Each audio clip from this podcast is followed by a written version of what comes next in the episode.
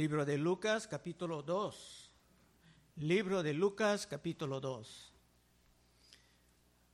Hasta el día de hoy, entre los judíos religiosos que aún existen, normalmente no aceptan a Cristo como su Mesías, o sea, su Salvador. Porque los judíos no esperaban que su Mesías sea hombre y Dios a la vez.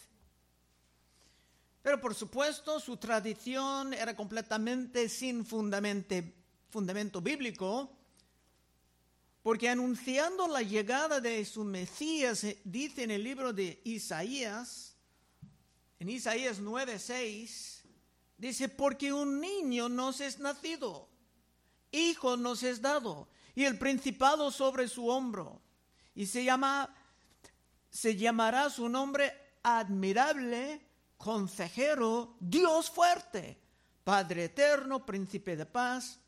Lo dilatado de su imperio y la paz no tendrán límite sobre el trono de David, sobre su reino, disponiéndolo y confirmándolo en juicio y en justicia desde ahora para siempre.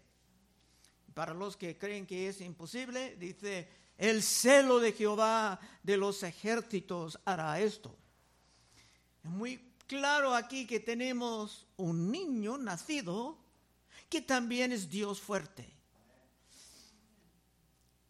Es un gran misterio la manera en que Dios pudiera tomar la posición de uno nacido y aún así continuar como Dios, pero está claramente presentado en las escrituras de los judíos. Y con esa introducción podemos empezar el pasaje de hoy. Versículo 1.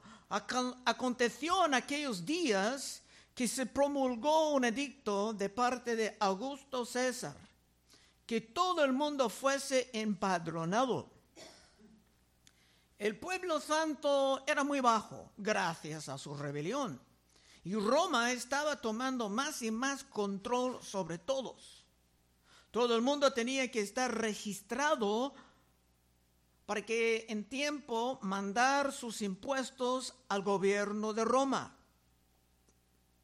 Roma sacaba impuestos de todas las regiones que controlaban. Si la gente era rico o pobre, ni modo, todos tenían que mandar sus recursos preciosos al centro del imperio. Dos, este primer censo se hizo siendo Sireneo gobernador de Siria, e iban todos para ser empadronados cada uno a su ciudad. Una vez más, San Lucas, como el gran historiador, nos daba todos los detalles revelantes del momento. No reciben todo esto en otros evangelios. La gente tenía que regresar al pueblo de su origen y aunque José y María estaban en Nazaret, como descendientes de David, se tenían que regresar por el momento a Belén, el origen de la familia de David. Cuatro. Y José subió de Galilea, de la ciudad de Nazaret, a Judea, a la ciudad de David, que se llama Belén, por cuanto era de la casa y familia de David para ser empadronado con María, su mujer, desposada con él, la cual estaba encinta. Era un poco cruel este sistema porque no se pudiera, pudiera simplemente mandar a José para cumplir los reglamentos de la burocracia, sino que María también tenía que ir con él, aunque era muy avanzada en su embarazo. Pero detrás de todo esto era el plan, el control, o sea, la providencia de Dios. Ser la madre de Jesús era un gran privilegio, pero al mismo tiempo vino con muchas aflicciones de toda forma. César, el emperador de Roma, se creía que era el poder más fuerte del mundo. Pero Dios, al momento, estaba controlando hasta sus decisiones. Dios estaba controlando César. Como dijo Salomón en sus proverbios 21.1, como los repartimientos de las aguas, así está el corazón del rey en la mano de Jehová. A todo lo que quiere lo inclina. Dios estaba por medio de su César, Dios estaba moviendo a María y José a la ciudad de Belén en el momento preciso, porque en Belén el Mesías, o sea, el Cristo, tenía que nacer, tenía que nacer ahí. Más tarde, cuando Herodes deseará encontrar ese nuevo rey, preguntará a dónde iba a nacer, no siendo informado de las escrituras, dice Mateo 2.3. Oyendo esto, el rey Herodes se turbó y toda Jerusalén con él. Y convocados todos los principales sacerdotes y los escribas del pueblo, les preguntó dónde había de nacer el Cristo. Ellos dijeron, en Belén de Judea, porque así está escrito por el profeta. Y tú, Belén de la tierra de Judá, no eres la más pequeña entre los príncipes de Judá, porque de ti saldrá un guiador que apacentará a mi pueblo Israel. Cristo no pudo simplemente nacer en cualquier ciudad, se tenía que nacer en Belén para la confirmación de las escrituras.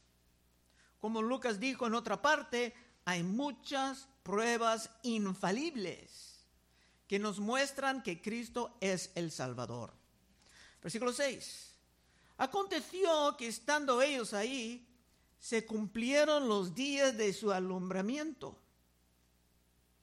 Esto era algo incómodo para María, porque en vez de quedarse con su familia, con su madre, para ayudarla con la entrega de su hijo, o aún quedar con Elizabeth para recibir un poco de ayuda, se tenía que viajar. Y se tenía que viajar en el peor, peor momento. Pero así era el asunto. Cristo iba a llegar ya, pero su llegada tenía que ser la llegada humilde.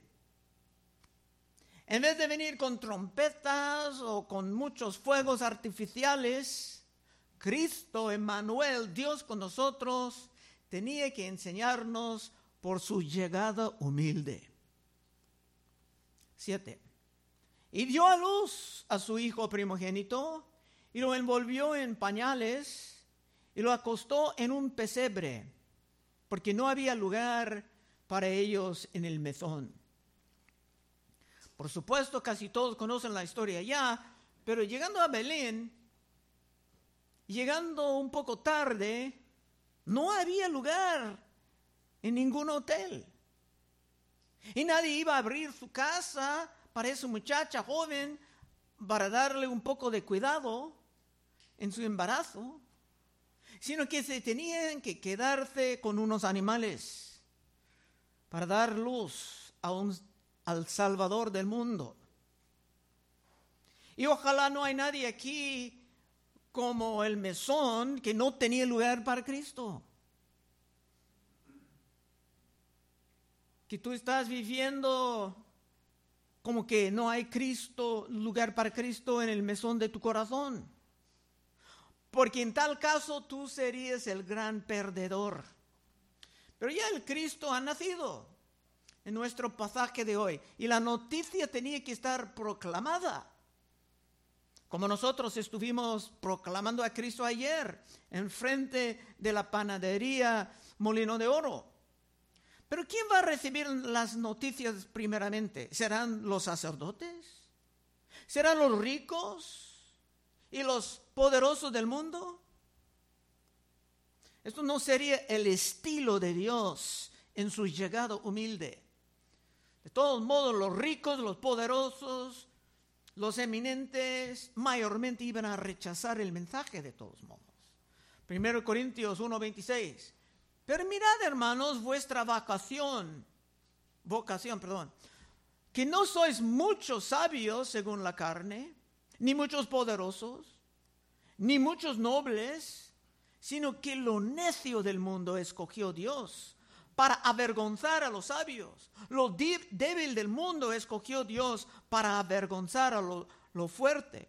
Y lo vil del mundo y lo menospreciado escogió Dios. Y lo que no es para deshacer lo que es a fin de que nadie se jacte en su presencia. Con esto San Pablo nos abría el, el misterio de la llegada humilde. 8.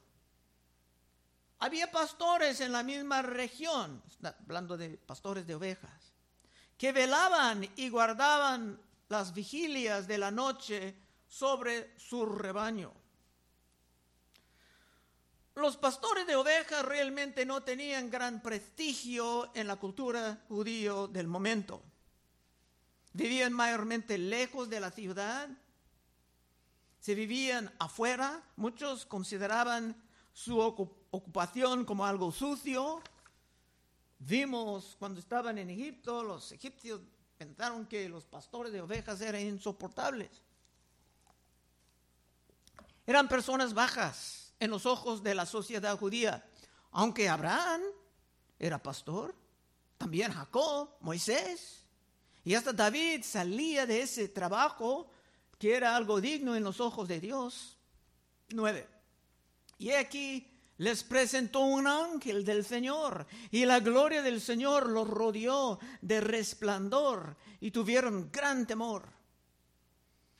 Y otra vez, hermanos, han pasado siglos, cuatro siglos, sin nuevas revelaciones, sin profecías. No vieron ni ángeles ni milagros. Y de repente varias personas tenían ángeles apareciendo en su presencia para anunciar ese gran evento.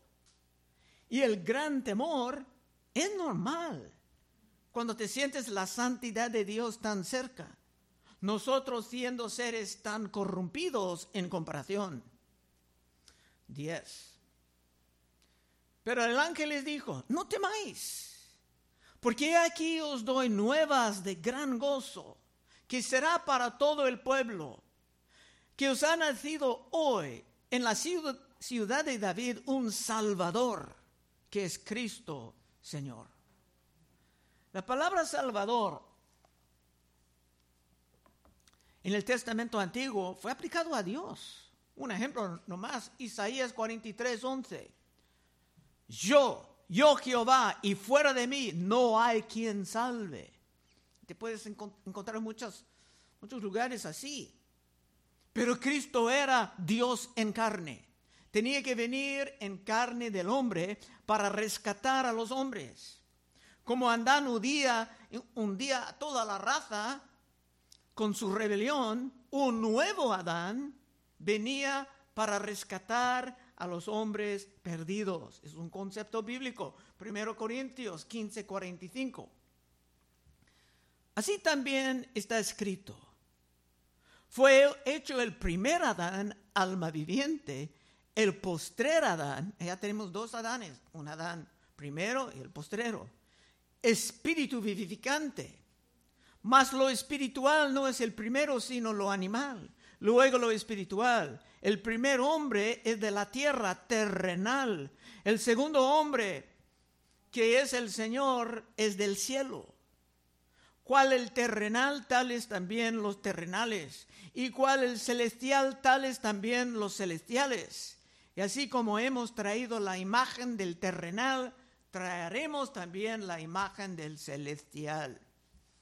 Entonces hay una doctrina como de dos representantes, el primer Adán, el postrero Adán. Ojalá tú estás en el, en el postrero, porque si, si tú solamente estás en el primer Adán, tienes graves problemas. Cristo tenía que venir para tomar tu lugar en la cruz. El justo por el injusto. Y con esto tú puedes recibir, estar recibiendo con Dios, puedes recibir a Dios con, como tu Padre, cariñoso. Y claro, esto celebraremos muy pronto en la Santa Cena. 10. Pero el ángel le dijo, no temáis Porque aquí os doy nuevas de gran gozo, que será para todo el pueblo, que os ha nacido hoy en la ciudad de David un Salvador que es Cristo el Señor. Esto era un evangelio, o sea, una buena nueva para todos. El mensaje de Cristo va a todos. No importa cuán perverso o inicuo su vida ha sido antes. Cristo dijo en el libro de Juan, todo lo que el Padre me da vendrá a mí. Y ahora es la promesa. Y al que a mí viene, no le echo fuera. La llamada es para todos. Solamente tienes que venir con fe y con arrepentimiento. 12. Esto os servirá de señal. Hallaréis al niño envuelto en pañales acostado en un pesebre. Dios estaba revelando ese gran evento, pero no a las personas de eminencia, sino a los pobres, los hombres de posición muy baja en la comunidad, para probar la fe de todos. Y aunque era algo muy grande recibir una visita de un ángel, ya tenían otro señal, algo más, que iban a encontrar un nuevo bebé en un pesebre que era una cosa bastante rara. 13. Y repentinamente apareció con el ángel una multitud de las huestes celestiales que alababan a Dios y decían, Gloria a Dios en las alturas y en la tierra paz, buena voluntad para con los hombres. Ahora no tenían un, un solo ángel, sino una gran multitud adorando a Dios. Esto era un gran privilegio. Y esto era presentado a los humildes como parte de la llegada humilde de Cristo Jesús. Pero esos pastores de ovejas iban a fortalecer la fe de María y de José, que estaban solos afuera en esa gran noche. 15. Sucedió que cuando los ángeles se fueron de ellos al cielo, los pastores dijeron unos a otros, pasemos pues hasta Belén y veamos esto que ha sucedido y que el Señor nos ha manifestado. No recibieron exactamente una orden de irse, simplemente recibieron la buena nueva.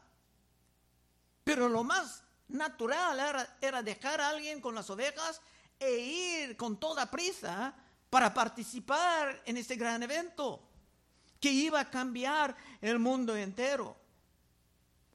Y tú también tampoco vas a estar forzados a recibir a Cristo, a estar bautizado, a dedicar tu vida a Cristo, pero es lo más razonable que puedes imaginar Continuar en tu rebelión simplemente no tiene sentido. 16. Vinieron pues apresuradamente y hallaron a María y a José y al niño acostado en el pesebre. Ya la pareja joven, a lo mejor lo que llaman aquí teenagers, ya no eran solos. Y los escolares insistan que María tenía unos 15 años de edad o menos. Juan MacArthur, el pastor famoso en Los Ángeles, está convencido de que en este momento ella tenía 13 años de edad. Y ahora tenían en su potestad el rey del universo. La mariolatría es un grave error y es algo digno de toda condenación, pero podemos entender la manera en que algo semejante pudo empezar, tratando de entender ese gran misterio. 17. Y al verlo dieron a conocer lo que se les había dicho acerca del niño. Ahora todos estaban compartiendo su fe. María pudo hablar de la manera en que el ángel Gabriel vino a ella.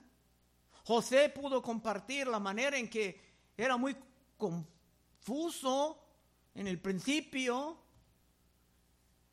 pero recibió una revelación sobre el embarazo por, por un ángel que era algo del Espíritu Santo, como dice en Mateo 1, 19.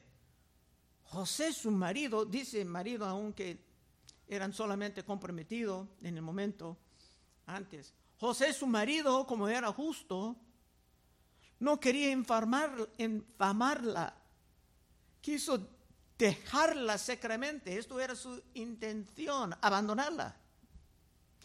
Y pensando él en esto, he aquí un ángel del Señor le apareció en sueños y le dijo, José, hijo de David, no temas recibir a María, tu mujer, porque lo que en ella es engendrado del Espíritu Santo es. Y dará a luz un hijo y llamará su nombre Jesús, porque él salvará a su pueblo de sus pecados. Probablemente José estaba compartiendo todo esto aquella noche, Nochebuena. Así que María pudo, dar su testimonio y José sus experiencias y los pastores de ovejas pudieron hablar del cielo abriendo con una gran cantidad de ángeles. Pero el punto en todo esto es que esto era una reunión de jóvenes. Podemos decir que era la primera reunión de jóvenes en la, en la fe cristiana. A lo mejor estos pastores, los, los viejos no iban a estar toda la noche en los lomos. Es probable que todos aquí tenían menos de 20 años de edad. No habrá adultas en ese gran evento hasta que vienen los Reyes Magos. El punto es, Dios quiere hacer cosas con los jóvenes. Y no olviden de Misac, Sadrach y Abednego en el libro de Daniel. Pero estos pastores de ovejas ya se van a convertirse en evangelistas, pastoreando nuevos creyentes. 18. Y todos los que oyeron se maravillaron de lo que los pastores les decían. Los pastores sabían que tenían que proclamar, hablar de estos asuntos. Pero ¿cómo está contigo en esta mañana? ¿Es posible que tú has recibido la misma revelación de Cristo en tu corazón, pero por ser tibio ya lo tienes que mantener casi como un secreto? Mientras estamos ordenados a llevar el Evangelio a toda criatura. Cristo dijo en Marcos 16, 14, terminando el libro, dice, finalmente se apareció a los once mismos, estando ellos sentados a la mesa, y les reprochó su incredulidad. Constantemente Cristo dijo a sus apóstoles, hombres de poca fe, y les reprochó su incredulidad y dureza de corazón, porque no habían creído a los que habían visto resucitado. Y les dijo, aquí viene el punto, id por todo el mundo y predicad el Evangelio a toda criatura. El que creyere y fuere bautizado será salvo, mas el que no creyere será condenado. ¿Cómo está contigo en esta mañana? ¿Aún tienes tu primer amor por Cristo? ¿O estás poco a poco volviéndose cada vez más tibio? Hay que reflexionar sobre esto antes de venir a la Santa Cena. 19. Pero María guardaba todas estas cosas meditándolas en su corazón, meditándolas. Es otra gran cosa que María puede enseñarnos. No, no preocupes, no estoy cayendo en la mariolatría, pero si la, la hermana puede enseñarnos algo, debemos de aprovecharlo.